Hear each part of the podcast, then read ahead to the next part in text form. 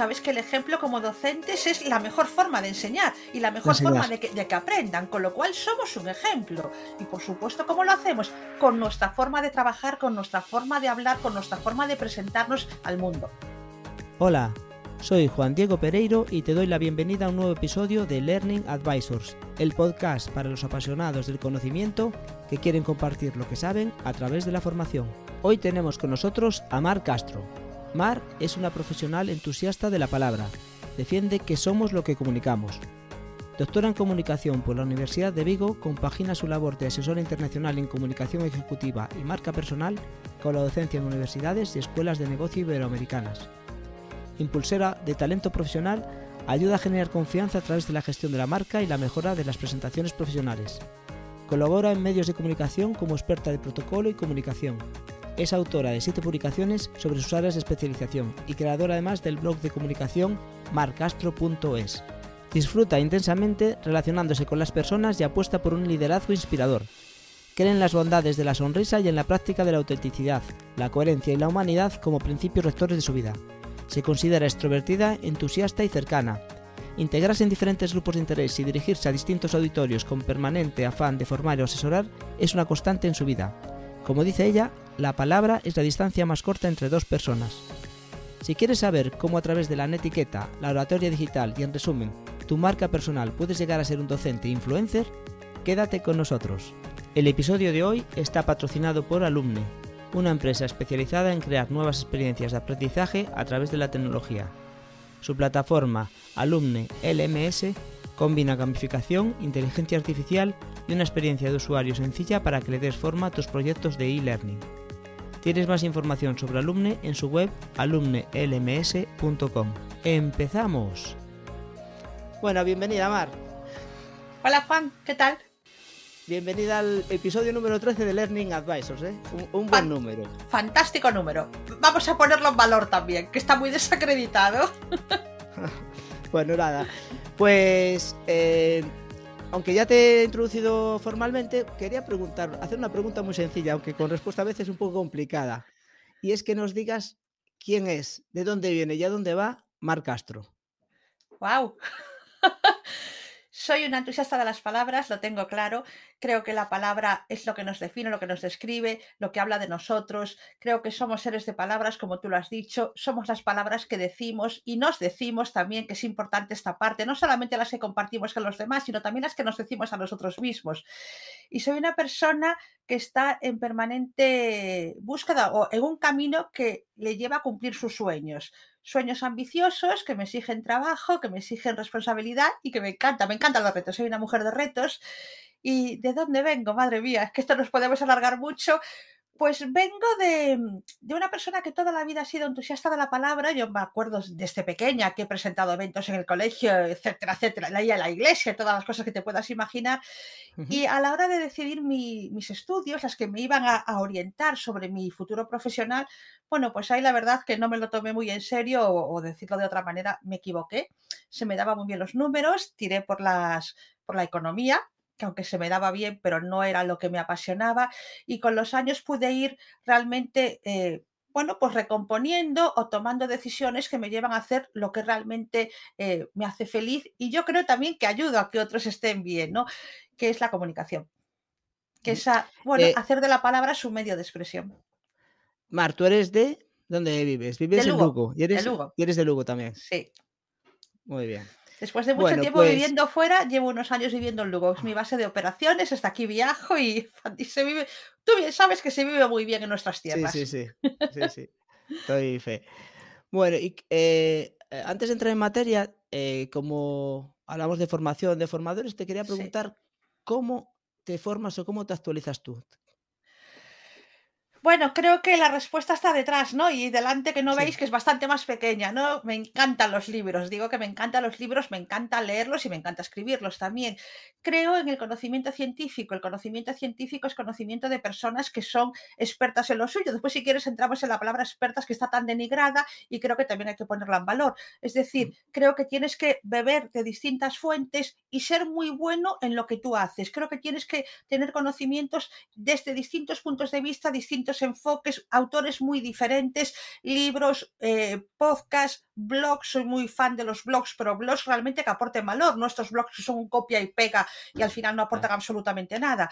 Eh, artículos, de todo, absolutamente de todo. Es decir, tienes que estar en permanente actualización. Por mucho que tú sepas mucho de lo tuyo y seas muy bueno en lo tuyo, tienes que estar siempre leyendo. Eso es fundamental. La lectura es vida también. Oye, es curioso que esta pregunta se la llevo haciendo, la llevo haciendo a los, bueno, a los tres invitados, ¿no? Que he tenido. Somos formadores todos, tú eres formadora también. Sí. Y, y casi nunca decimos que nos formamos haciendo cursos. Ah, bueno, bueno, fíjate, tienes toda la razón. Cierto, He hecho cursos, lo que no está escrito, cursos reglados y no reglados, pero ¿sabes por qué, Juan? Porque no lo he dicho porque lo doy por hecho, me refiero, tienes que formarte. Ahora estamos en una época que se está criticando mucho el la titulitis. Evidentemente no hay que tener títulos por tener y por acumular. No, hay que tener títulos que realmente acrediten que tú tienes un conocimiento que puedes que te cualifica para ayudar a otros, para formar a otros, porque tú y yo conocemos a muchas personas que se presentan como formadores en base a cursos de 30 horas. Yo he tenido asistentes a mis cursos que una vez que han venido se presentaron como formadores. Ya. Con lo cual, no se trata de titulitis, se trata de que tú tengas que ser bueno en lo tuyo. ¿Y eso cómo te lo da? La formación. La arreglada y la no arreglada, no hay que elegir, son ambas. Y después yo me refiero a lo que ves aquí, a todo lo que dije, como algo que tiene que estar en permanente actualización, siempre. No, a ver, eh, yo creo que lo que pasa también, o sea, está, iba así medio con trampa, pero todo el mundo que nos dedicamos a la formación o en ámbitos concretos, un formador tiene que ir por delante. Y es difícil que te formes con un curso de algo en lo que aún no hay cursos, entre comillas. O, si quieres traer cosas nuevas, no la, no la puedes aprender en un curso ya es, pensado para ti, para un perfil como tú. Con lo cual, la lectura, lo que dijiste tú, recurrir, pues es, es parte de lo que nos va alimentando para poder después trasladarlo a un formato más formal en el que nosotros podamos trasladarlo a los alumnos. Sí. Para mí todo lo que hacemos y todo, todo lo que decimos como formadores, tú imagínate que me das una pregunta, me haces una pregunta, te doy una respuesta y tú quieres ir a refutar esa respuesta, quieres verificarla y la respuesta tuya tiene que ser, wow, es la adecuada, es la oportuna, es la óptima. Eso tiene que ser una exigencia que nos tenemos que hacer nosotros. Siempre aportar valor. Para mí la premisa de aportar valor está en todas las actuaciones que tenemos que hacer, o por lo menos para mí es fundamental y yo lo hago. No siempre tienes que aportar valor. Incluso cuando la charla es de entretenimiento, pues también tienes que aportar valor. ¿Por qué no? Porque con nuestros estudiantes muchas veces también tienes este, bueno, pues tienes que intercambiar momentos de mucha formalidad, de informalidad, de un aprendizaje profundo, de un aprendizaje mucho más ameno, de un aprendizaje mucho más, bueno, eh, informal, tienes que variar, que eso también es la, salsa, ¿no? Y lo que hace que ellos disfruten aprendiendo. Sí, sí, y que nosotros también nos divirtamos. ah, bueno, claro. ¿verdad? sí, sí. Aquí la clave, si tú, te, si tú tienes esa premisa que a mí también me gusta mucho, yo lo de que las personas a las que formo asesoro que disfruten, para mí es una premisa porque disfruto yo, con lo cual eso también es contagioso, ayuda a que otros disfruten. Muy bien. Bueno, hemos puesto un título que yo creo que el que se nos está escuchando es porque le atrajo al menos el título, ¿no? Hablamos de, etiqueta, hablamos de comunicación, de, oratoria digital, pero utilizamos la palabra, no sé digo del momento, de estos últimos años, que es influencer, ¿no?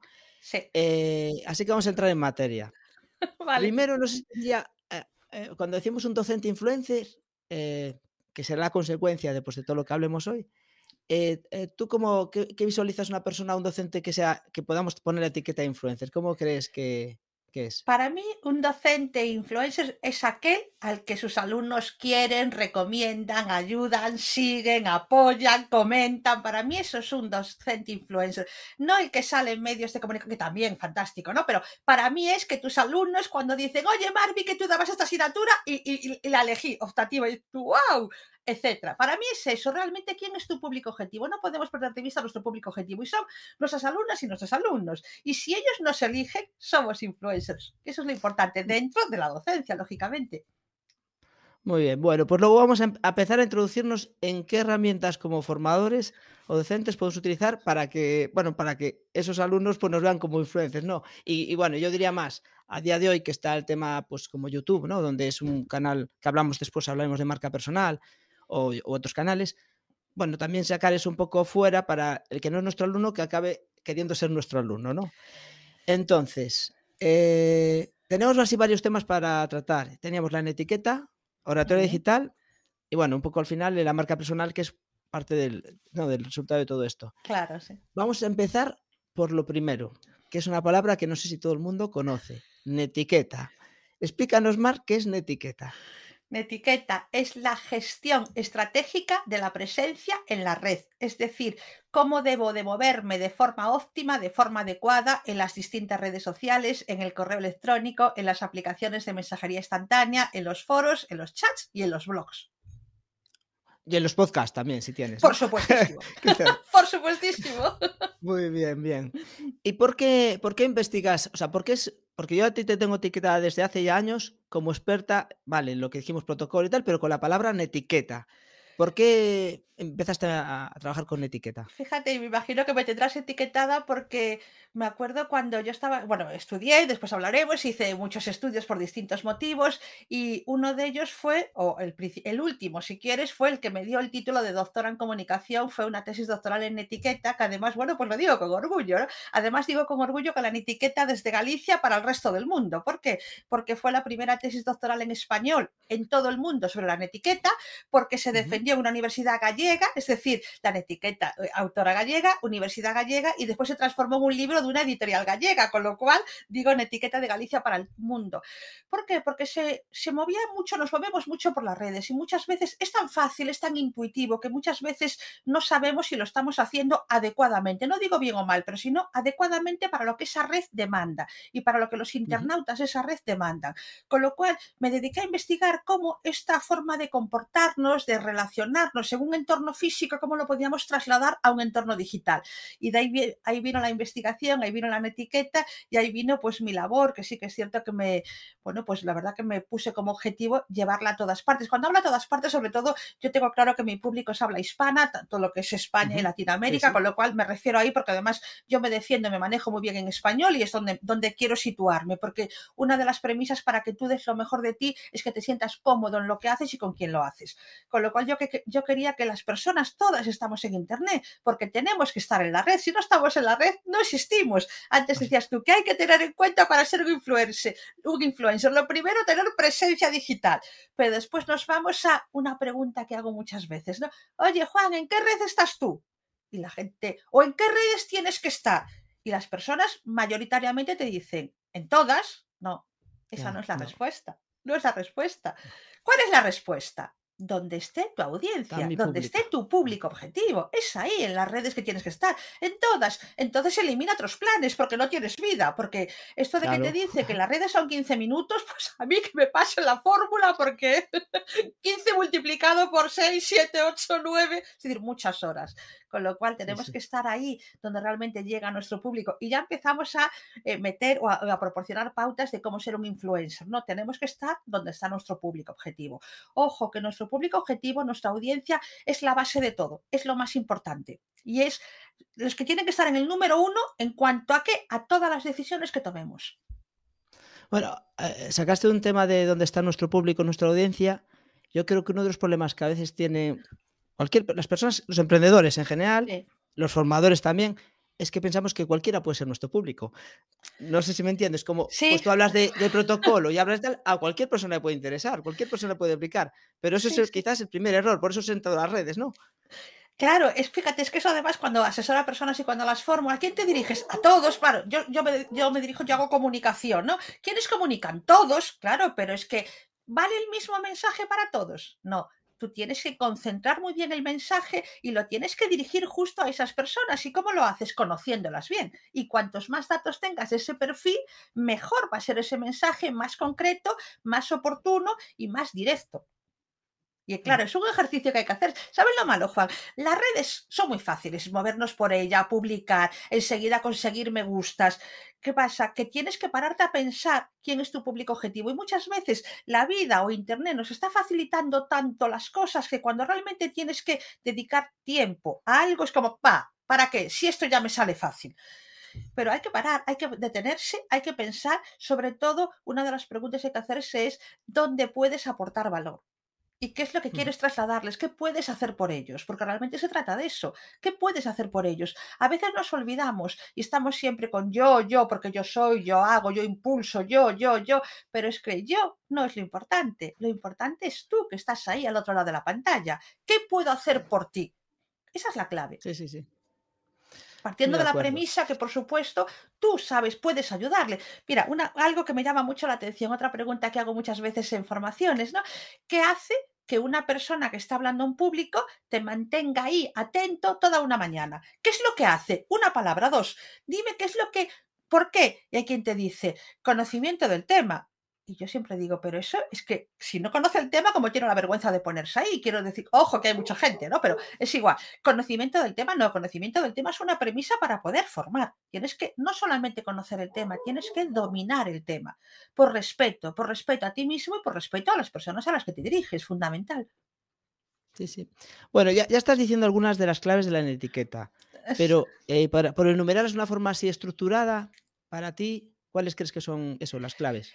Bueno, para mí eh, se basa en unos valores muy básicos y fundamentales que es la autenticidad. Tengo que ser yo mismo. Es decir, que a mí alguien que me conoce a través de las redes, después coincidimos en un evento como el Congreso Nacional de Formadores Maravilloso que organizas, Juan, y que digas, y hable contigo un rato o escuche tu charla, que diga, ah, efectivamente, la persona que conozco en las redes es la misma con la que estoy hablando cara a cara. Que esto, bueno, pues lamentablemente no siempre lo podemos decir. Entonces, tienes que ser tú mismo. Tenemos, somos únicos. Me encanta decir la palabra singulares. Somos seres singulares somos seres diferentes, ni mejores ni peores, porque yo parto de la base que todos somos importantes. Nadie es más que nadie y nadie es menos que nadie. Ojo, esto es muy importante. Podremos tener distintas formaciones, distintas ocupaciones, distintos conocimientos, distintos cargos, pero eso no me hace ni mejor ni peor que tú. Y esto es algo que tenemos que tenerlo muy interiorizado. Entonces, importante ser auténtico. Lo que te muestres, evidentemente, es eres tú. Ser muy coherente.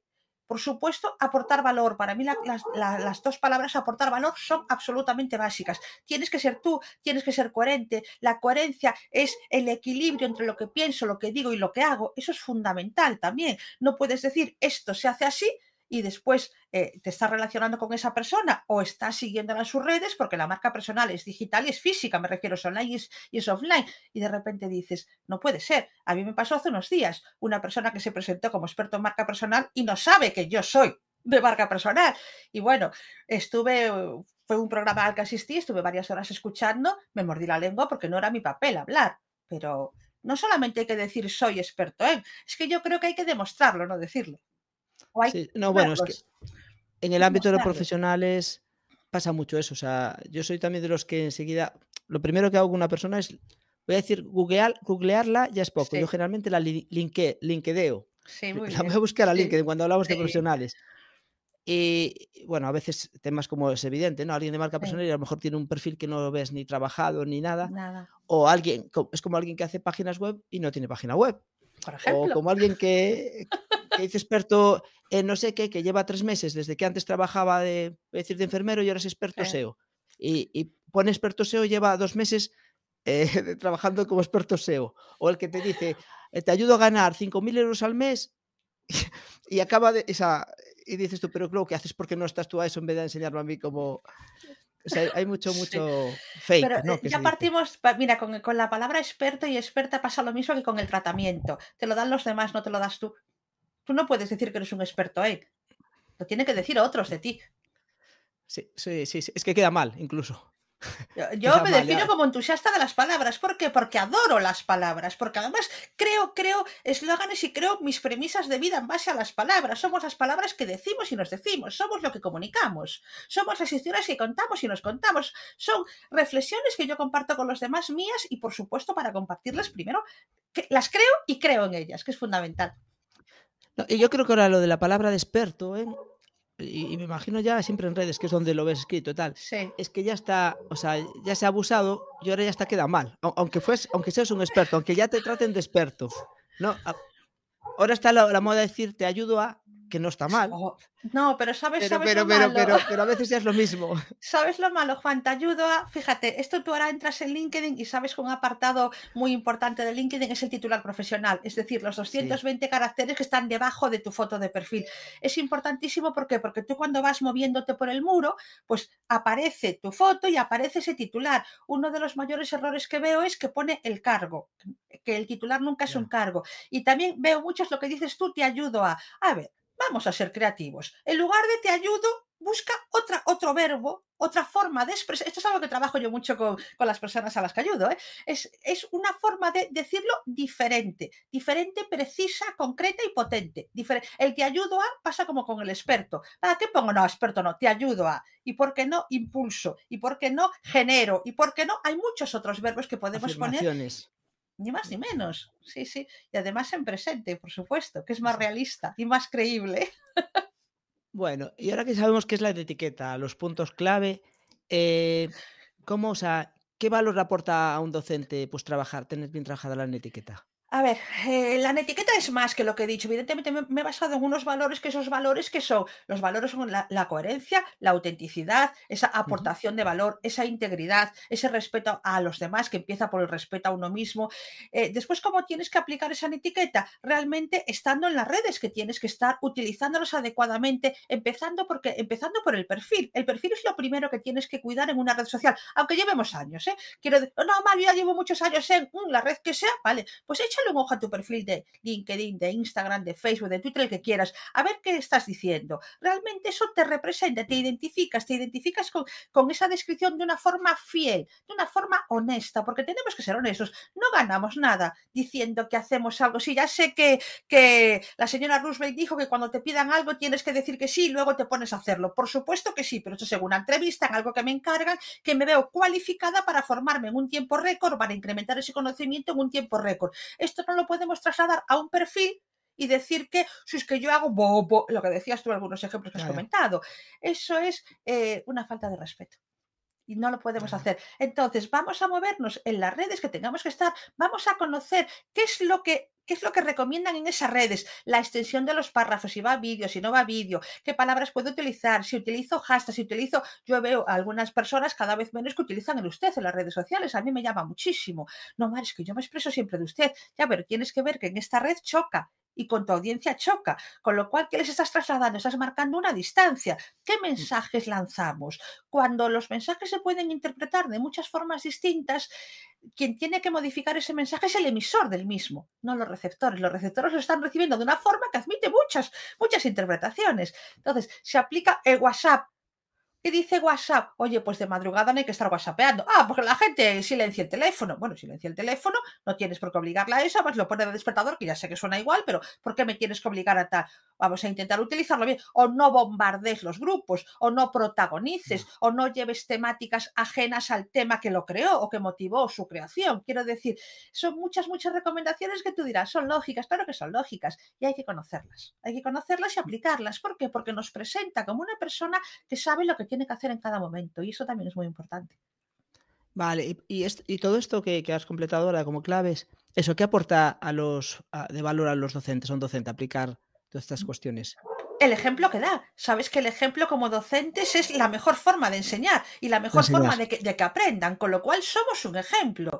¿Cuántos docentes seguimos? Porque es fantástico lo que hacen y cómo lo hacen lo que dicen y cómo lo dicen. Para mí es lo mejor, el ejemplo. Te conviertes, un influencer es un ejemplo. Nosotros tenemos que ser ejemplos para nuestros estudiantes. Y por supuesto, ¿cómo lo hacemos? Con nuestra forma de trabajar, con nuestra forma de hablar, con nuestra forma de presentarnos al mundo. Muy bien.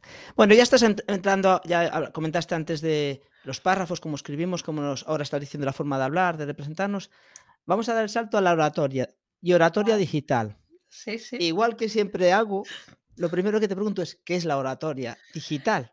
La oratoria digital es el arte de hablar en público o el arte de comunicarte a través de una pantalla, de un dispositivo tecnológico. Ese dispositivo puede ser un teléfono inteligente, puede ser una tablet o puede ser un ordenador portátil o de sobremesa, me da igual. Pero cuando no estamos cara a cara, cuando Juan hacemos así, no nos podemos tocar aunque estemos cerquita, ah, pero estamos a medio metro, ¿no? Muchas veces cuando a mi gente querida latinoamericana, cuando hacemos muchas videoconferencias, ya y digo, ¡ay! Solo me falta el abrazo, ¿no? Los tengo ahí, los estoy viendo, pero te falta el, este, el abrazo, el el tocar, eso. Bueno, pues es ese afecto que se demuestra de esa manera.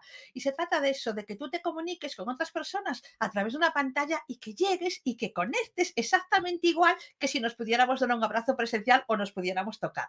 Con lo cual, tenemos que saber cómo movernos. Es cierto que sabes que a raíz de, bueno, yo le llamo el bicho y le llamo el bicho, bueno, me llegó a decir un par de personas, Mar, ¿no sabes qué es el SARS? No sé qué. dije, claro que lo sé, pero yo le llamo bicho porque si le quito el nombre es que lo estoy quitando toda su importancia. Entonces le llamo bicho De hecho, escribí un artículo que era a ti, bicho. Además era como el que le planteaba un reto, me ponía en plan, en plan guerrera, como tú nos estás haciendo la puñeta, pero nosotros te ganamos. ¿Por qué? Porque seguimos en contacto. ¿Gracias a qué? A que teníamos las pantallas. Y esto es algo muy importante, fundamental. Entonces, ¿qué tenemos que saber cuando nos comunicamos con otras personas a través de una pantalla? No es lo mismo, hay muchas o muchas claves que doy a la hora de hablar en público cara a cara, pero las tenemos que adaptar al, contexto o a la modalidad. Una modalidad eh, virtual, una modalidad online cambia y esto hay que conocerlo y muchísimas personas no lo conocen. Mira, y eh, por ejemplo, los, formadores, sí. Eh, de cara a la pantalla virtual, hay dos, dos casos habituales en los que trabajamos con pantallas a veces con personas, a veces con no. No sé si, si es lo mismo. Uno es, ahora, videoconferencia, eh, clase webinar. No, masterclass, webinar, tal, vale, está claro. Y la otra, pues ahora que cada vez está más de moda la formación online, las microlearnings a través de vídeo, el tener que grabarnos, que no sé si entra dentro de lo que sería la oratoria digital, aparte de grabación. Sí, sí que entra, porque tú tienes que saber, cuando hablamos a través de una cámara, hacia dónde miramos, porque tú y yo estamos presencialmente, Juan, y nos miramos a los ojos. Tú, fíjate, hay un montón, vete viendo, vete haciendo scroll por los muros de, las redes sociales y ves un montón de vídeos y a la gente le ves la frente, el cogote, ¿por qué? Porque no mira la cámara. Claro, mira la cámara, ¿por qué? Porque la cámara es la persona a la que te diriges tú en este momento o todo el rato durante toda la entrevista, ¿verdad? Que ves que te miro a los ojos. Porque a mí me llegaron a decir, no, Mar, no, no, no. Cuando hablas a través de una pantalla no se ve a través de la cámara. Claro que se ve. Los ojos son los ojos de esa persona a la que me dirijo. Ojo, pero cuando te escucho bajo, porque quiero ver tus gestos. En tu caso, hay que diferenciar muy bien si estás dando una clase interactuando con personas que pueden estar. Eh, yo hago muchas híbridas, ¿no? Gente que tengo en el aula y gente que tengo en casa. ¿Qué pasa? Tenemos que integrar, y de hecho algo que me dicen los estudiantes, Joder, es que a los de casa no nos hacen ni caso. Me llegan a decir, tú eres la única en algún sitio concreto. Digo, a ver, vamos a ver, ¿yo qué hago cuando los tengo en casa los tengo en clase? Primero, pongo al lado los nombres y los llamo y no digo, ¿y qué opináis los de casa? Digo, no, no, Juan Pereiro, ¿y a ti qué te parece no sé qué? Eh, Juan Pereiro, tengo que responder. ¿Por qué? Porque me he dirigido a él directamente. Y los hago hablar a todos. Y es más, y esto me pasa muchas veces fuera de Galicia, ¿no? yo presumo de gallega por todas partes. Entonces, cuando no me responden, imagínate, Juan Pereiro, Juan Pereiro no responde. Y yo digo, bueno, Juan Pereiro, normal, está en casa, en casa nos apetece ir a por un cafetillo. Digo, Juan Pereiro está tomando un cafetiño. Un cafetiño se lo permito en clase. Dos, no, que lo cojan el descanso, que se lo hagan el descanso. Tienes que ver cómo funcionan los WhatsApps, porque la segunda vez dejo minutos, 10, 15 minutos y vuelvo. Juan Pereiro, ¿qué opinas de tal? Y Juan Pereiro está, quiero decir, claro, está. ¿Por qué? Porque también ve que estás controlando, porque muchas veces, va, Mar, yo me conecto tal y me desconecto al acabar la, la clase. De eso nada. Nosotros, como docentes, tenemos que integrarlos.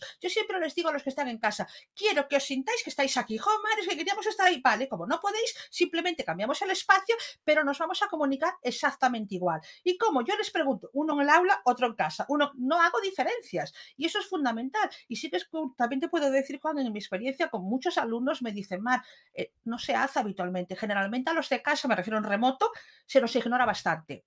También es cierto que creo que es por falta de desconocimiento, de cómo implicarlos, de cómo conectar con ellos, de cómo hacer que interactúen, de cómo hacer una clase amena tenemos que formarnos en permanente actualización y muchas veces asistiendo a cursos pequeños, aquí sí que soy ya partidaria de cursos pequeños, ¿no? Nos tenemos que ir adoptando, es decir, el conocimiento general, yo defiendo otras de mis premisas es que el conocimiento es poder. Y si el conocimiento es poder, tienes que tener un amplio, un vasto conocimiento, un extenso y un profundo conocimiento.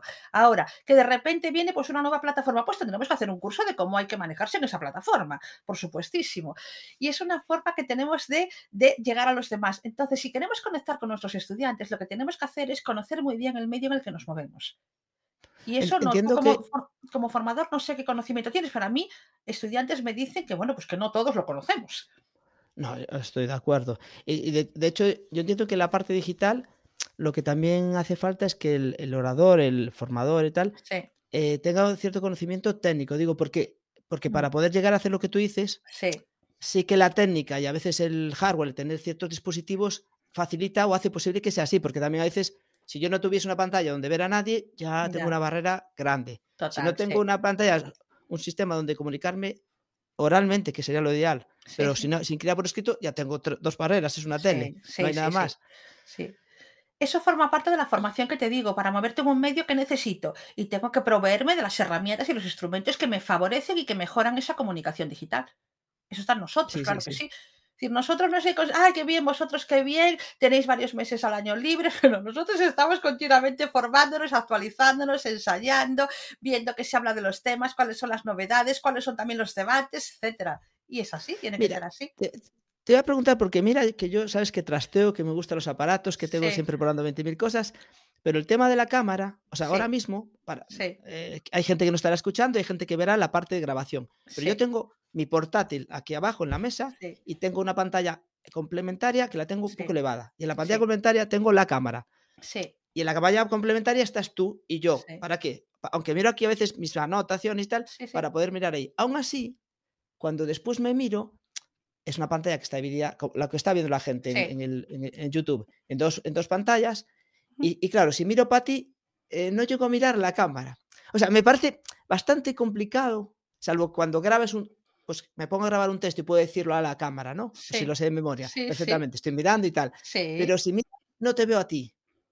Cla- O sea, no, no, no, sé pero es la eso- distancia, cómo es lo que... No, por eso te decía Juan que tú cuando hables mira a la cámara y cuando escuches mira a la pantalla.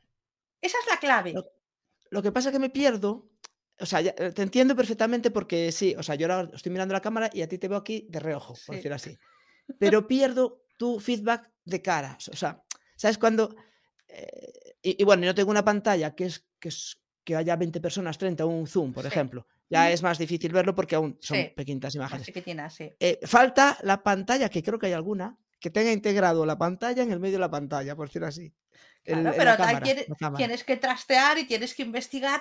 Tienes que buscar siempre las herramientas que a ti te, fa- te faciliten tu trabajo y que siempre favorezcan que lo hagas de forma óptima. Esa es la clave. Sí, sí, sí. Yo me siento súper cómoda en vez de con otra pantalla con mi webcam. ¿Qué pasa? Yo tengo una webcam, tuve varias, esta para mí, evidentemente, aparte muchas veces hago la demostración a personas que asesoro, ¿no? Me dicen, no, ¿qué va? Y me paso a la, pan- a la cámara del ordenador y hay una diferencia abismal. ¿Qué pasa? Sí, que hay sí. una, hay una clave que es que la cámara esté más o menos a la altura de los ojos. Yo tengo una pantalla de 27, con lo cual la cámara me queda un poquito más arriba. Pero bueno, es que no puedo, no puedo bajarla, me es imposible, sí. porque si no hago un plano en picado y tampoco quiero ese plano. Pero bueno, tenemos que adaptarnos a esas recomendaciones en la medida de lo posible. Bien, eh, y en, en cuanto a la pantalla, a ti te veo, porque estás más o menos de medio cuerpo y- Sí. y, se te ve de vez en Sí. cuando, pues manejar las manos, ¿no? Eh, la comunicación no verbal en la pantalla, o sea, ¿qué importancia tiene y cómo se puede manejar? Fíjate, la comunicación no verbal tiene que ver con mucho, tienes que ver con la posición, cómo estás sentado, tienes que ver con la orientación, yo estoy orientado hacia la cámara, tiene que ver con la ausencia de movimiento o con el movimiento, tiene que ver con las expresiones faciales, estoy diciendo dentro de la oratoria digital, con las expresiones faciales y tienen que ver también con la mano, con las manos. Las manos las podemos mover en un entorno digital cuando estamos hablando a un público a través de una pantalla, sí, pero de una forma. Lo bueno que me estoy viendo es que ahora acabo de notar que dos de mis dedos están fuera, con lo cual mis manos siempre tienen que estar en el marco. Es decir, no pueden salir ni estar al límite. Y después, es tan intensa la comunicación a través de una pantalla que si yo empiezo a gesticular como a lo mejor puedo hacerlo cuando nos vemos cara a cara, realmente agota. Con lo cual, es un poco más prudente, más parca. Es decir, claro que nos podemos mover, pero de una forma más suave siempre. Pero por supuesto que sí. Y después hay personas que están así continuamente. Le digo, ¿qué? ¿Cómo estás? Un poco nerviosa, ¿por qué lo dices, Mar? No, por nada. ¿Sabes? Ya, La orientación, posición, la dirección, que la cabeza y el tronco estén alineados, que estés mirando a la cámara cuando hablas, que tus, que tus manos acompañen siempre a tus palabras, todo eso es clave, es comunicación no verbal que aplicamos a la hora de hablar en público a través de un dispositivo tecnológico. Vale, y antes ya comentabas que cuando estás hablando, mirando la cámara, perfecto, Mm. pero cuando no miras a la persona.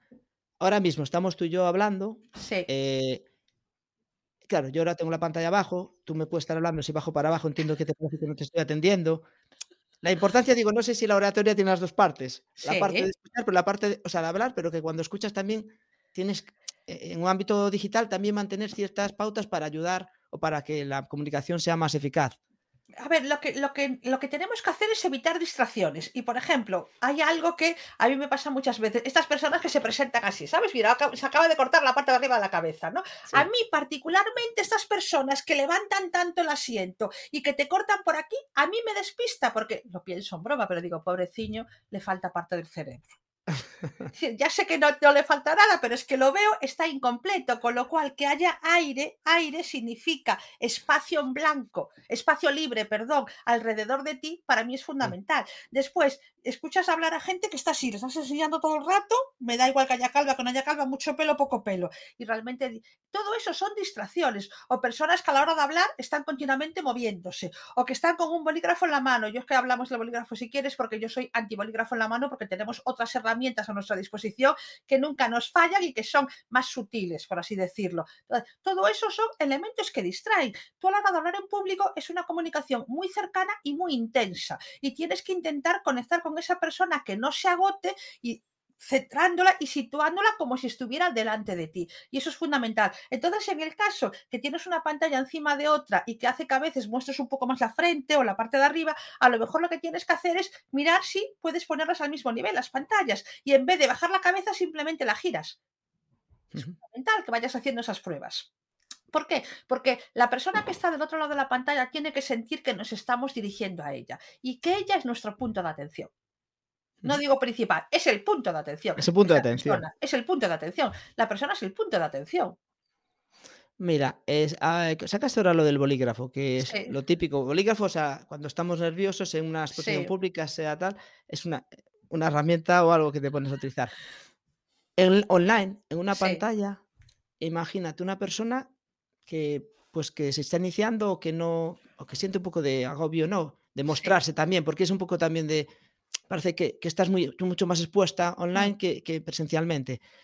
Eh, ¿Qué trucos o cómo le dirías a alguien que tiene que empezar y que está nervioso, qué puede hacer para eh, pues pasar ese rato lo mejor posible, a lo mejor con algún artilugio o alguna forma, no sé? Mira, siempre defiendo, defiendo que para hablar en público, presencialmente o a través de una pantalla, no hay trucos, no hay milagros y no hay atajos. Para mí es un camino que tiene tres pasos claramente diferenciados. El primero es querer hacerlo. No digo que me obliguen, me lo exijan, me viene bien, me abre puertas. No, estoy diciendo que tu corazón diga quiero hacerlo o tu, tu, tu, tu, ambición intelectual diga quiero hacerlo, ¿vale? Yo quiero hablar en público. Una vez que hablo en público, ¿qué hago? Me formo. ¿Cómo me formo? Asisto a cursos, leo, escucho a personas, veo discursos, leo, de todo. Me formo de todas las formas. Y después te voy a contar una de las dos claves, bueno, clave, hay muchas técnicas para controlar el miedo a hablar en público. Hay una que es el tercer paso de este camino, quiero hablar en público, me formo y la tercera es practicar, practicar, practicar, practicar. Con lo cual, ¿cuáles son dos claves fundamentales? Fundamentales estas personas que se están iniciando en cursos online o en dar clase a través de una pantalla. ¿Cuáles son las claves? Primero, fíjate lo que te voy a contar, ¿eh? es que voy a descubrir un nuevo continente. Conocimiento del tema. Conocimiento del tema, pero conocimiento profundo. Segundo, ensayo. Y de esta forma cada vez te sientes mucho más cómodo. Y además, olvidémonos, controlar el pensamiento es fundamental. Dejemos de pensar que quien está ahí nos va a criticar, a ver en lo que fallamos. No, no, no, señoras, no, señores. Quien está ahí lo que quiere es cree que le podemos aportar algo y por eso nos buscan y por eso nos quieren escuchar y dedicar su tiempo. Con lo cual respetemos ese tiempo aportándole valor. Eh, lo importante, lo que tenemos que hacer siempre es eso, dominar muy bien el tema, demostrar a nosotros conocimiento. Algo que muchas veces me dicen estudiantes, Omar, es que qué bien estuvo la entrevista, te pasaron las preguntas, ¿no? Y digo, ¿qué? ¿Qué preguntas me pasaron? A mí nunca ¿Te dicen de lo que vas a hablar? Sí, yo siempre tengo claro que yo voy a hablar de mis temas de conocimiento, nada más. Pero las preguntas, ¡ay, qué miedo! ¿Miedo a qué? Si tú sabes de lo que hablas y conoces tu tema, miedo ninguno. O como me pasó una vez en un congreso que de repente me hacen una pregunta de marketing, ¿no? Como les dije, yo tengo conocimientos de marketing, pero no soy experta en marketing, con lo cual en comunicación te respondo lo que quieras. Pero una pregunta de algoritmos, tal y cual y tal, digo, nunca en la vida voy a dar un dato que desconozco y no pasa nada y lo dices. Eso no, es no forma parte de mis especialidades. Me encantaría poder ayudarte, pero creo que hay personas que te pueden ayudar mucho más que yo. Y es honestidad, porque tenemos que ser honestos, más ni menos. Ahora, que tú falles en temas que tienes que dominar, eso ya es un problema. Y decías tú, ¿cómo hacemos a la hora de este bolígrafo la pantalla? Primero, las manos en pantalla ves que se ven muy poco, se ven cuando las levantas, ¿eh? no están continuamente a la vista, con lo cual tú imagínate si cuando hablamos en público cara a cara, ver a una persona con un lápiz, tú ya piensas, está nervioso. Fíjate el mensaje, está nerviosa. Y hago encima porque tiene como un doble componente, un doble mensaje cuando tú tienes un bolígrafo en las manos. Por un lado es eso, como que, oh, ¿qué hago con estas señoritas maravillosas, pero también puñeteras, porque nos delata, ¿no? Y por otro lado es, agarra. ¿Qué boli uso? Y esto si nos vamos a ciertos tipos de sectores, ¿eh? no es lo mismo un Bic que un Montblanc por ejemplo. Y ahí lo... Es un rollito de estos así.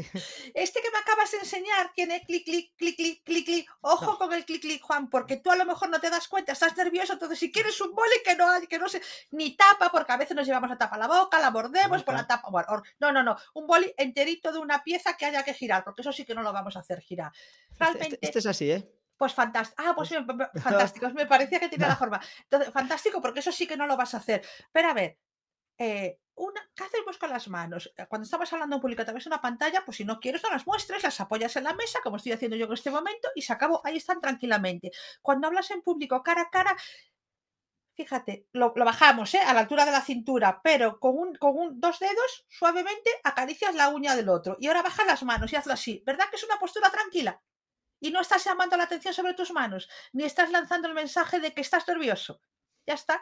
Yo he llegado a escuchar que quien decía, no, no, mueve el anillo. Claro, a mí me gustan los anillos anchos. Imagínate si empiezo a mover el anillo, llama mucho la atención. O agárrate el reloj. Hombre, para mí es mucho más delicado esto, simplemente. No la pules, ¿eh? Simplemente le sacas brillo de una forma suave. Fantástico, y ya has controlado. Como si quieres en algún momento eh, cruzar los dedos o cruzar las manos siempre es una barrera, pero cruzar los dedos es menos barrera que cruzar los brazos. Con lo cual, bajas las manos, puedes cruzar los dedos así y las bajas si quieres. Vas cambiando esa posición. Y sobre todo, piensa que son unas herramientas que te ayudan, que aportan valor, que concretan, que amplifican y que divulgan lo que tú quieres decir, tu mensaje. No las veas como estas que me están fastidiando, me están delatando. No, míralas como herramientas que, es- que están a nuestra disposición y que forman parte de nosotros también.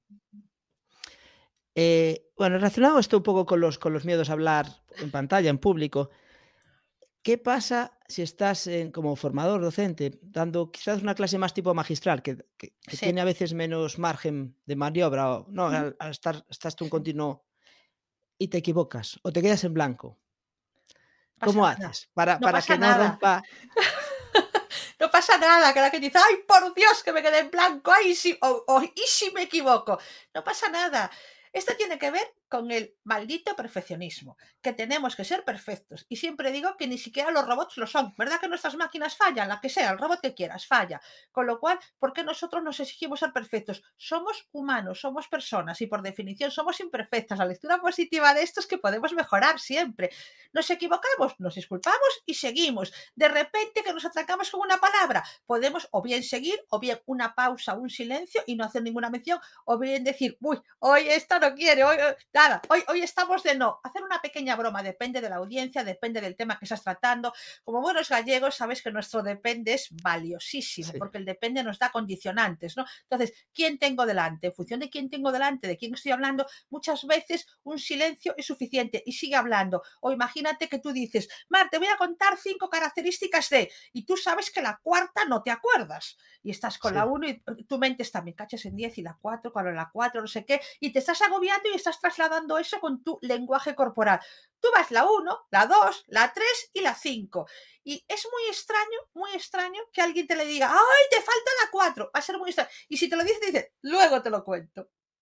Ya está. Quiero decir, Ya siempre está. tenemos en nuestra mano salir adelante, siempre. Tenemos que creer en nosotros. Eso es una premisa fundamental. Sabiendo que nosotros somos expertos en lo que estamos haciendo, que lo que queremos es compartir con los demás, porque además es algo que defiendo muchísimo. Tenemos para mí, compartir conocimiento es una necesidad y una obligación creo que somos afortunados porque hemos tenido acceso a ese conocimiento y con lo cual lo tenemos que compartir de todas las formas posibles. A mí, por ejemplo, hacer voluntariado, un tipo de voluntariado que es compartir con los demás lo que tú sabes, a mí me parece una forma maravillosa de hacer voluntariado también. Entonces, cada uno no se trata solo de que te desplaces, no, es que yo no puedo salir o no conduzco, ¿qué hago? Eh, precisamente esta ventana maravillosa que nos está permitiendo que tú y yo nos comuniquemos y que lleguemos a nuestros espectadores, eh, nos permite muchas opciones. Eh, no es, ahora me quedé yo en blanco. Porque tienes muchas preguntas que hacerme, Juan. No, pues, no, pues es que no, precisamente ya está, ya, ya retomé. Claro, cuando estabas hablando eh, decías, pues que no pasa nada, un silencio. Y digo, quizás el, tema es que cuando empiezas a hacer esa. O sea, que tu punto de partida es que esto no es perfecto. Exacto. Ya que no vayas con la presión de que cuando te falte, si tienes un pequeño desliz o te falle, no pienses, ay, que rompo con todo lo que pensaba. No, sino ya a partir de que es algo natural, un proceso natural en el que te podrás olvidar, igual que tendrá, incorporarás mm. información que no habías pensado que es de gran calidad y que, y que no tenías contado contar, pensado contar ahora nos vamos a ese depende. Tú imagínate que vas a dar una charla magistral con una audiencia que para ti es muy importante, bueno, pues por, por, lo que te pueda abrir esa, esa, charla, ¿no? Ojo, ensayala mucho, prepárala mucho. Una cosa que tengas un fallo, otra cosa es que estés continuamente trabando, entonces tendrás que, hay muchos ejercicios para mejorar la pronunciación, la dicción, y después tenemos una herramienta maravillosa que podemos aplicar cada vez que nos, en esas situaciones en las que nos ponemos nerviosos o en blanco o nos equivocamos, que es la sonrisa repente, oye, que hay una palabra que no, nada, que no viene, que no viene, que no viene. Miras a tu audiencia, le sonríes como diciendo, esta puñetera no hay forma de que venga, ¿no? y ya está. Y la sonrisa es contagiosa. La audiencia te va a devolver esa sonrisa y no pasa nada, nada. Mira, eh, eh, algo que me gusta mucho recomendar, el problema o lo importante, donde tienes que poner el foco, no es en que te equivoques una vez, dos veces, donde tienes que poner el foco es cómo reaccionas ante esa equivocación. Si te paras, si te frenas, si te hundes, si te vas, malo, peligrosísimo, un error. Si sigues adelante de la mejor forma que puedas, eso es un éxito. Sí, sí. Si a veces somos los únicos que nos damos cuenta de esos errores. o sea, si lo llevas bien, a veces es que nadie se entera. Los únicos y también creo que somos nuestros peores castigadores, ¿no? Somos los que más nos exigimos, los que más nos, flagelamos, somos los que más decimos, ¿cómo pudiste hacer esto? Y resulta que eres la única persona que lo dice, porque los demás te dicen, ¡ay, qué bien! No sé qué, y tú, imposible. Somos tremendos, tenemos que ser más compasivos con nosotros mismos.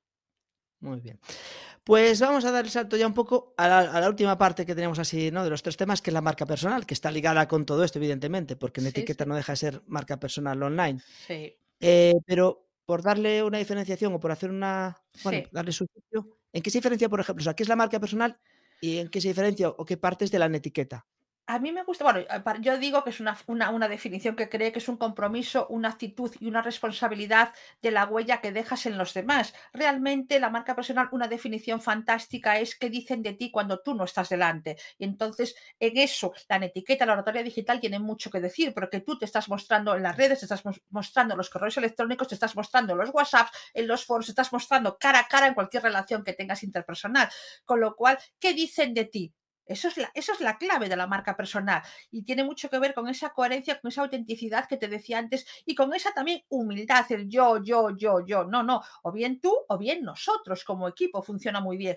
Es importante que tú decidas, decidas en dónde quieres estar, en qué comunidades de miembros te quieres mover, te quieres relacionar con otras personas. Después vas allí no solamente para publicar de mí, yo, yo, yo, yo. No, no, tus publicaciones no son, ay, qué guapo, ay, yo fui, yo esta tarde voy, yo mañana daré una charla, yo la semana que viene me han contratado, pero ¿qué valor es ese? Tú lo que tienes que hacer, quieres ser un influencer, tus contenidos tienen que ser importantes para las personas a las que te diriges, aporta valor, algo que las personas supongan para ellos un conocimiento relevante. Con lo cual, primero, ¿en qué redes sociales quiero estar? Después, describe muy bien esa biografía. Esa biografía es fundamental que te describa de una forma precisa, exacta y honesta, por supuestísimo.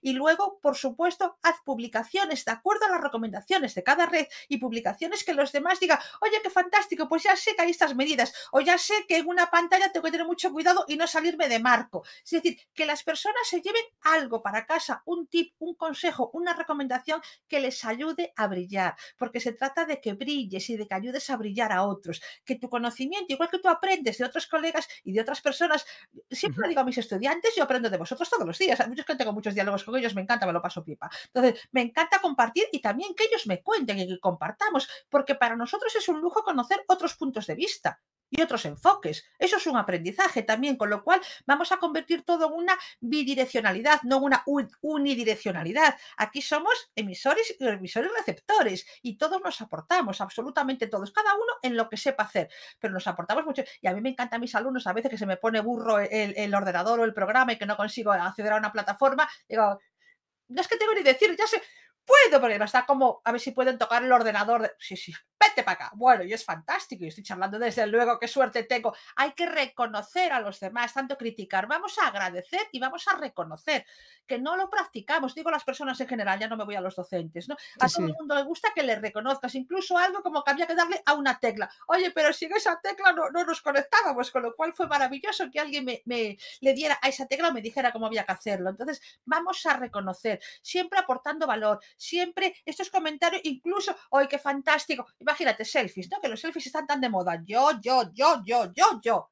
Conche, si estás en Lugo, ponte la muralla, di que es patrimonio de la humanidad, por ejemplo. Aunque seas tú y la muralla se vea de fondo. ¿Ves cómo se puede aportar valor de muchas Aportar. cosas distintas? De muchísimas, incluso en publicaciones personales. Con lo cual, vamos a pensar no solamente en nosotros, sino que nos movemos como una comunidad y que todos estamos aprendiendo y compartiendo, porque estas comunidades nos permiten relacionarnos, nos permiten aportar información, nos permiten recoger información, nos permiten muchas veces participar en proyectos comunes, colaborativos, ¿no? Con lo cual vamos a ver todo el máximo partido y vamos a pensar que ahí somos nosotros, no soy yo. Estaba pensando en la palabra antes cuando generosidad, o sea, que la generosidad sí. de alguna forma multiplica nuestra marca personal. Si, Fundamentalmente. si hacemos, reconocemos a los demás dentro de nuestro ámbito, sí. a la vez que mostramos tal, el, el, mostrar a los demás, el reconocer, el, o sea, que Totalmente. es generosidad muchas veces. Es que, es que, tenemos que ser generosos, tenemos que ser generosos con nuestro conocimiento, tenemos que ser generosos con nuestros agradecimientos. Fíjate que dos cosas digo tan raras, ¿eh? que si es facilísimo, lo tenemos al alcance de nuestra mano y además produce efectos tan maravillosos, tan maravillosos que multiplican exponencialmente esos efectos positivos, con lo cual vamos a ponerlo en práctica, vamos a compartir conocimiento y vamos a compartir reconocimientos y agradecimientos también. Conocimiento Mira, y reconocimiento, eh... compartimos todo cuando hablamos de marca personal a, a día de hoy, mm. o sea, bueno, te preguntaré, por ejemplo, para los docentes, dentro de esas redes que decías tú, sí. en qué redes estar, en no estar, cuál o cuáles eh, tú a priori recomendarías. Y, y, y, como parte de eso, quizás es una segunda pregunta, es cómo gestionamos todo esto. ¿Sabes? Eh, o sea, empezamos por primero, quizás, sí. a los formadores, quien se dedica a la formación para el empleo, formación profesional en, en empresas. ¿Qué, ¿qué, redes o qué red crees tú que son las más para mí hay una, hay una, con independencia de en las redes perso sociales personales que tú quieras estar, hay una que es la red profesional por excelencia y todos tenemos que estar ahí, que es LinkedIn. No llega con estar en LinkedIn. Ahora tenemos que saber cómo estar en LinkedIn. Es importantísimo cuidar el titular profesional. Yo de verdad, Juan, que hago así, me voy moviendo y hay un titular que está correcto, y 98 que no. Es decir, un una foto de perfil adecuada, una foto de portada que muchas veces está desaprovechada y un extracto preciso, un extracto que tiene que ir en presente y en primera persona del singular. Es decir, tú me imaginas en mi extracto de mi perfil que diga, ha hecho, ha estudiado, no, soy, hice, porque estoy hablando yo, yo me estoy relacionando con las personas. Eso es fundamental. Después saber que es una red profesional y aunque evidentemente tiene esa parte emocional, humana, cercana, no es Facebook, por ejemplo. Facebook quien le da un uso, un uso personal. ¿eh? Hay que saber distinguir muy bien qué uh -huh. tipo de red es. Y vamos a ver cómo nos manejamos en ella, cómo funciona. Pues sí, ahora LinkedIn ya recomienda hashtags, incluso entre 3 y 5 en todas las publicaciones. Incluso tienes que saber que es bueno que publiques dos, tres veces a la semana. Mar, es que no tengo tiempo, segunda pregunta, porque esto de quien te diga lo de los 15, 30 minutos, a mí que me cuente la fórmula porque no me yeah. salen las cuentas, ¿no? Realmente si la quieres cuidar, oye, pero una publicación a la semana sí que la puedes hacer. Incluso incluso todos los días 10 minutos, pues tú ya vas siguiendo a gente, ya viene, te, te vas suscribiendo a las notificaciones de personas que realmente te interesen porque te aportan valor, hazles un comentario. No solamente le des a recomendar, recomendar, recomendar. No, no, haz un comentario. Y en ese comentario aporta valor. Oye, pues en el decálogo que has propuesto, yo en el 7 no estoy muy de acuerdo por esto, por esto y por esto. Yo propongo esta alternativa. Quiero decir, no estoy de acuerdo con el 7. Decir eso y no decir nada es lo mismo. Oye, pues el 7 no, para mí no es el más adecuado por esto y por esto. Siempre argumentación y propongo alternativa. Porque de esa manera eres influencer, porque estás demostrando conocimiento. Ojo, en tus áreas de especialización. Una premisa fundamental que me encanta eh, recomendar es habla de lo que sepas y hasta donde sepas que muchas personas con las que estoy, ay, a mí es que me encanta montar en vicio, me encanta la natación y me encanta la agricultura y me encanta el montañismo y me encanta comer cocidos y, soy profesor de literatura y, me, y ¿de qué publicas? Ay, mar de todo, digo. Estamos en una red profesional. En la red profesional aporta valor, recomienda libros, cuéntanos historias, haznos una síntesis de un libro que todo el mundo tenemos que leer sí o sí, pero de una forma, en dos párrafos que diga, wow, ese libro lo tengo que leer. Ese es tu valor, eso es lo que te diferencia, eso es lo que te convierte en un docente influencer. Claro, yo creo, por ejemplo, eh, dentro de la naturalidad con la que debemos expresarnos, que es lo que dices la autenticidad de cada uno, eh, al final este tipo, o sea, gestionar tu marca personal no deja de ser tener un plan de marketing para ti mismo. Y eso implica saber a qué haces, dónde quieres potenciarte, a quién te quieres dirigir, en qué áreas, con los recursos que tienes, que es tu tiempo, qué puedes hacer de forma continua y como estrategia, ¿no? Sí. No sé si lo ves algo parecido. O... Yo más que un plan de marketing, no, yo lo veo como una hoja de ruta, como una estrategia. Y esa estrategia me dice dónde tengo que estar, cómo me presento cuál va a ser mi tono de comunicación, más formal o más informal, más cercano, más distante, en función de en qué red estoy y cuál es mi comunidad, qué tipo de publicaciones voy a compartir y con qué frecuencia. Y por supuesto, voy a responder, voy a estar atento cuando el teléfono me notifique que alguien me ha hecho un comentario. Evidentemente, no le voy a decir gracias Juan Diego Pereiro por, por eso es spam. No, no. Si tú me dices, oye, Mar, fantástico, me lo apunto que me ha valido de mucho. Ole por ti. Pero cuánta gente, gracias, Mar, por responder. Gracias, Juan, por responder.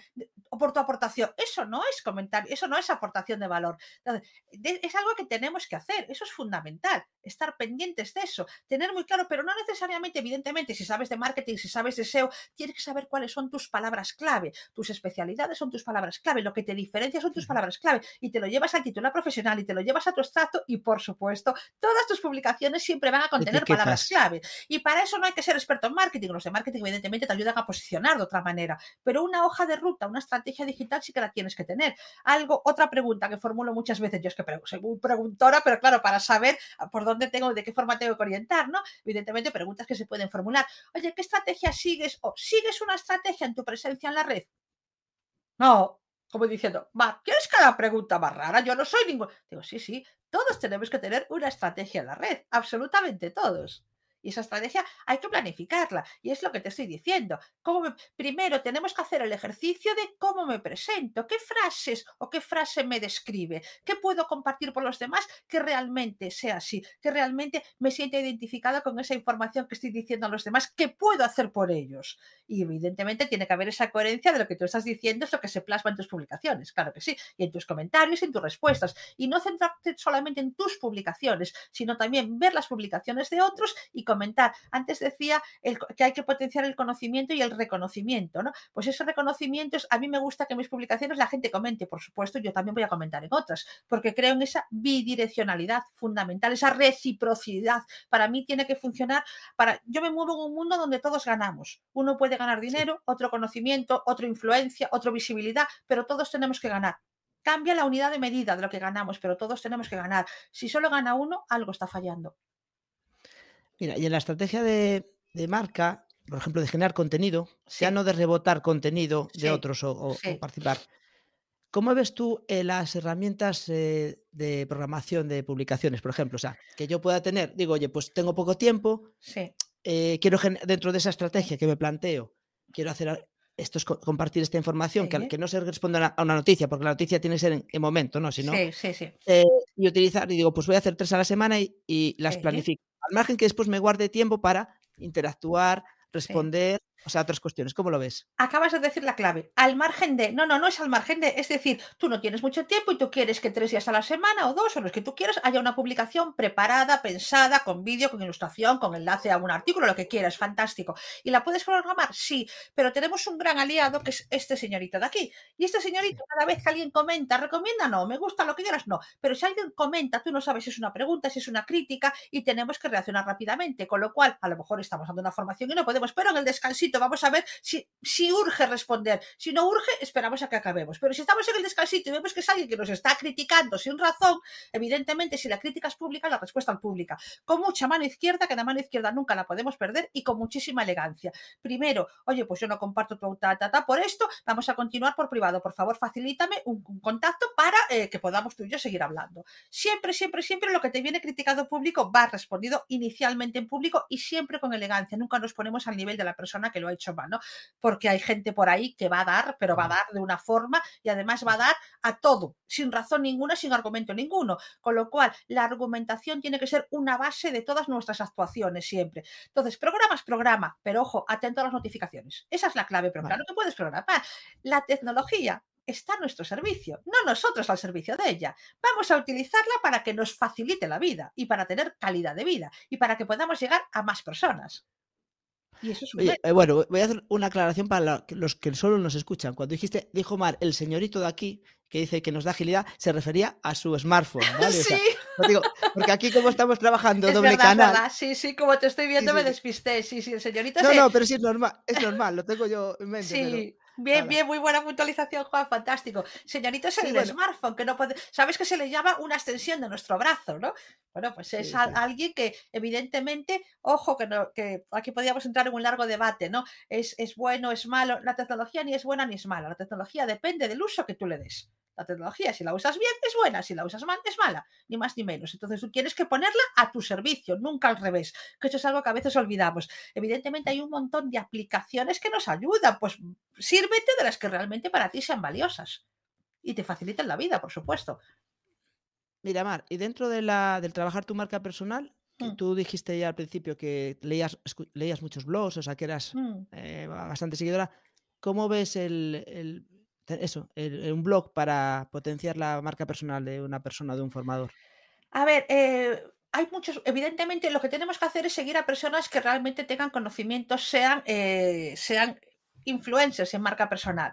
Entonces, siga a esas personas, sigue sus publicaciones, suscríbete a sus publicaciones, es decir, sobre todo para que te enteres cuando publica, mira qué blogs tienen, léelos de vez en cuando, no hay que entrar todos los días porque tampoco tenemos tiempo, pero oye, yo tengo mi listado, hazte un listado, bucea por la red, pon el hashtag marca personal y busca quién está. Ojo, que no necesariamente mi blog verás marca personal en mi descripción, pero mi blog es de comunicación porque no deja de ser, estamos siempre comunicando, somos lo que comunicamos, con lo cual para mí es la marca personal es lo que comunicamos, lo que decimos a los demás de todas las formas, incluso cuando callamos, ojo, cuando callamos también estamos comunicando, es decir, siempre estamos comunicando. Busca esas personas referentes en, en las áreas que tú necesites, como la marca personal, y síguelas, sigue su blog. Y, ah, no, es que no me gusta cómo se expresa, o este no me aporta, o este no se adapta a mis circunstancias. Vete variando. Y aunque tengas tu listado, no lo dejes ahí inamovible. Sigue buceando de vez en cuando por la red, cada X tiempo. Y mira, oye, pues esta persona que ha salido a la nueva, que me encanta lo que está diciendo, realmente puedo aplicar sus recomendaciones. No tenemos que ser fieles a nadie, tenemos que ser fieles a quien nos aporte valor. No, y yo, te preguntaba, es que yo me expliqué mal, quizás, el que alguien, el que nosotros tengamos nuestro propio blog como parte de nuestro, de potenciar nuestra marca personal.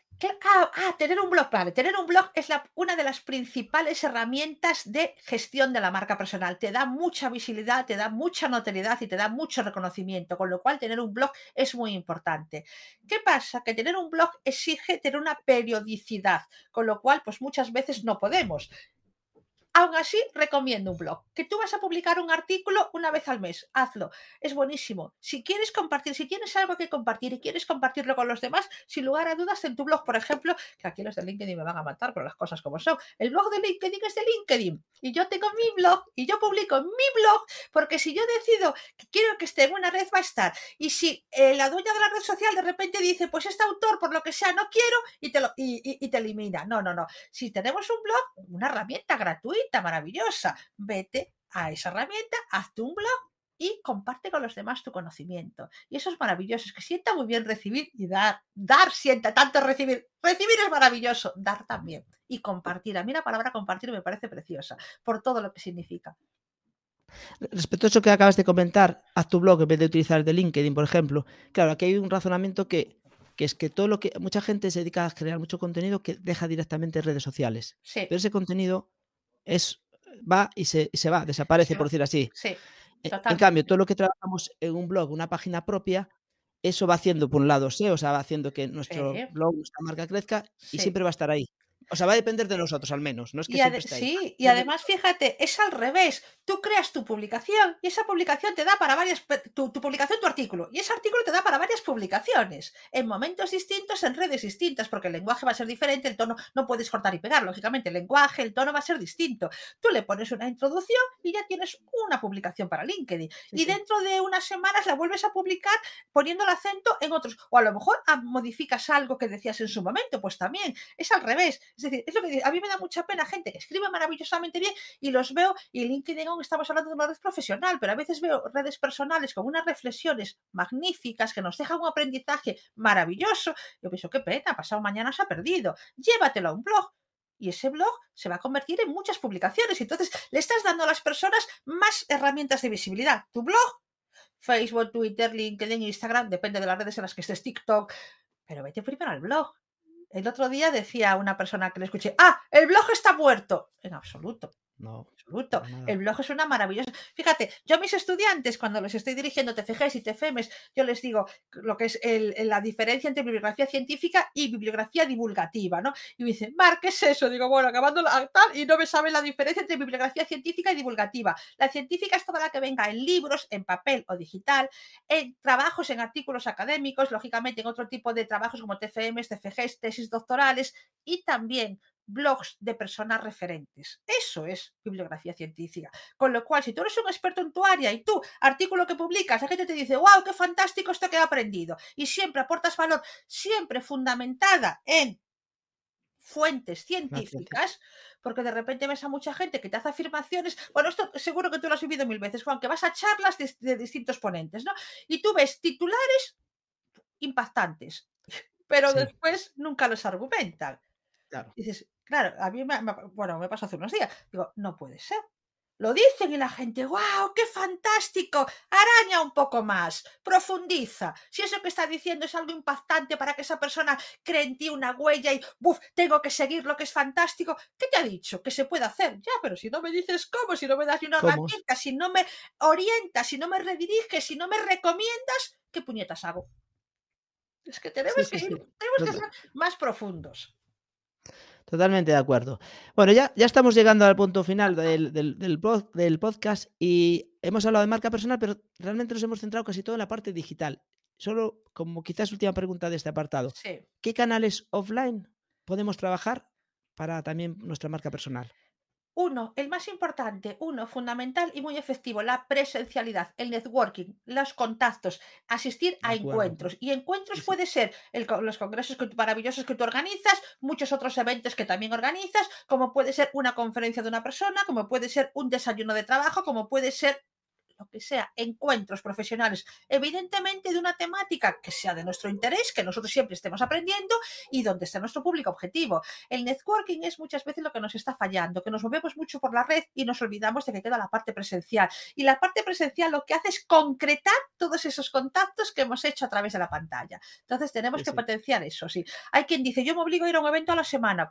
Mm, No es tan fácil, pero sí que es cierto que, oye, evento que vemos, vamos a hacer lo posible, pues cuando pueda, vale, es que este mes no he ido a ninguno, pero el mes que viene voy a uno. Bueno, pues lo que tú puedas, en la medida que puedas, pero asista a encuentros presenciales. Importante. Y asistir no es asistir, llegar, sentarte, no, no. Pregunta, comenta y en los ratos de descanso, habla, preséntate, di. Es decir, no solamente es estar, no, no. Hay que hacer acto de presencia e interesarse por los demás, no solamente yo, yo, yo, yo, no. Oye, ¿y tú qué haces? ¿Y a qué te dedicas? ¡Wow, qué interesante! ¿Y cómo llegaste a esa idea? ¿Y cómo la promocionas? Porque todo eso es un aprendizaje. El aprendizaje llega de muchas formas distintas, de muchos medios distintos. No solamente es leyendo o lo que hacemos nosotros, ¿no? Impartiendo formación, no, no. También conversando con otras personas. ¿Y qué problemas? Oye, ¿qué, qué inconvenientes has, tuvido, has tenido, perdón? Antes hablabas de emprendedores, ¿no? para sacar esto adelante. Pues, ¿con qué trabas has encontrado? ¿Cómo las has salvado? Madre mía, si eso no es un conocimiento de valor. Sí, sí, no, yo estoy de acuerdo. la parte de networking, o sea, es que yo creo que se genera, o sea, no sé si a veces está antes o después de la marca online, pero lo que haces es las relaciones humanas generan, o sea, eh, no, una fuerza tremenda. Claro, yo no digo que vaya antes o después, pero sí que es cierto, Juan, que tú a través de la pantalla conoces a cientos de personas. Mucho más fácil que si vas a un evento. Entonces, oye, va a haber un evento. Oye, vas, oye, qué bien que nos vamos a poner cara el próximo lunes. Fantástico, ¿eh? Pues ya, ya nos whatsappeamos a ver por dónde, o nos vemos en el descanso eso es lo bueno, por eso muchas veces va después, no por nada, porque muchas veces conoces a gente antes de conocer la digital, pero lo cierto es que este eh, Internet es un escaparate al mundo, es una ventana al mundo que nos pone en contacto con quien nosotros queramos y nos permite el acceso a toda la información y a todo el conocimiento. Ahora, ¿a qué conocimiento accedes tú? ¿Con qué personas conectas? Esa es tu elección. Muy interesante. Yo ya sabes que soy un gran networker. Networker no sé, pero eventista casi. Sí, sí, sí. Esta, semana ya tengo algún evento y en la pasada fui a tres. O sea, pues a veces es un problema, ¿eh? También hay que saber un poco encajar porque no da tiempo a gestionar después todo eso que generas o que. claro, exacto. Es... que tienes que ver lo que, qué obligaciones tienes, tú también tu tiempo para ti, para tu familia y evidentemente el tiempo que le dedicas a tu trabajo. Tienes que hacerte como ese programa y muchas veces voy a tres, me encantaría, pero eso es que no vivo, trabajo de lunes a domingo. Entonces, pues a lo mejor alguna vez dirás, bueno, pues esta semana voy a uno, otra semana tal y otro voy a tres. Tampoco tenemos que, esta hoja de ruta que te comentaba que tenemos que hacer no es algo inamovible, es dinámica, está viva y la vamos modificando en función de, de los elementos que van apareciendo. Sí, sí. Muy bien, Mar. Eh, pues yo creo que ha sido una conversación súper, súper entretenida. Y te voy a hacer una, última pregunta eh, relacionada con formación, a ver cómo lo ves tú. Sí. Eh, si tuvieses una bola mágica, ¿cómo crees que estaría la formación dentro de cinco años? La formación dentro de cinco años va a ser reconocida que creo que le falta reconocimiento, va a ser reconocida y va a haber, por lo menos es mi sueño, que el acceso a la formación se haga desde muchas formas distintas que aún desconocemos, no solamente la presencial, no solamente la, digital, no solamente la híbrida, sino que va a haber muchas herramientas que nos faciliten ese acceso al conocimiento, recordando siempre que el conocimiento es poder. Muy bien. Bueno, pues hoy eh, yo creo que aquí nos llevamos mucha información súper, súper interesante el que no se empieza a trabajar su, perfil de LinkedIn al menos y empezar a ir a eventos de networking es que tiene que escucharse otra de la charla eh, o el podcast. Eh, pero bueno, en todo caso, oye, agradecerte mucho, muchísimo, Mar, que, hayas participado en este episodio número 13 del podcast Learning Advisors. Y, si quieres, déjanos, dinos un poco dónde te pueden encontrar, aunque ya indiqué al principio del, del episodio, pero bueno, por si alguien se lo perdió, ¿dónde puede contactar o encontrar a Mar Castro? Bueno, pues Mar Castro, a mí me encanta la marca personal, me dedico a gestionar marcas personales, con lo cual me llamo Mar Castro, mi página web es marcastro.es y si me buscáis en LinkedIn, por supuestísimo, Mar Castro. Muy bien. Pues muchas gracias, Mar. Nos vemos en breve. Un placer. Un placer siempre acompañarte en todos los eventos que organizas y en todo, en todos los saraos a lo que nos invitas. Es un placer siempre estar a tu lado. Gracias a ti. Muy bien. Chao, chao. ¿Quieres mejorar como formador o formadora y crecer profesionalmente? Inscríbete en la newsletter de wicap.com, wekab.com. Gracias por escucharnos y que la formación te acompañe.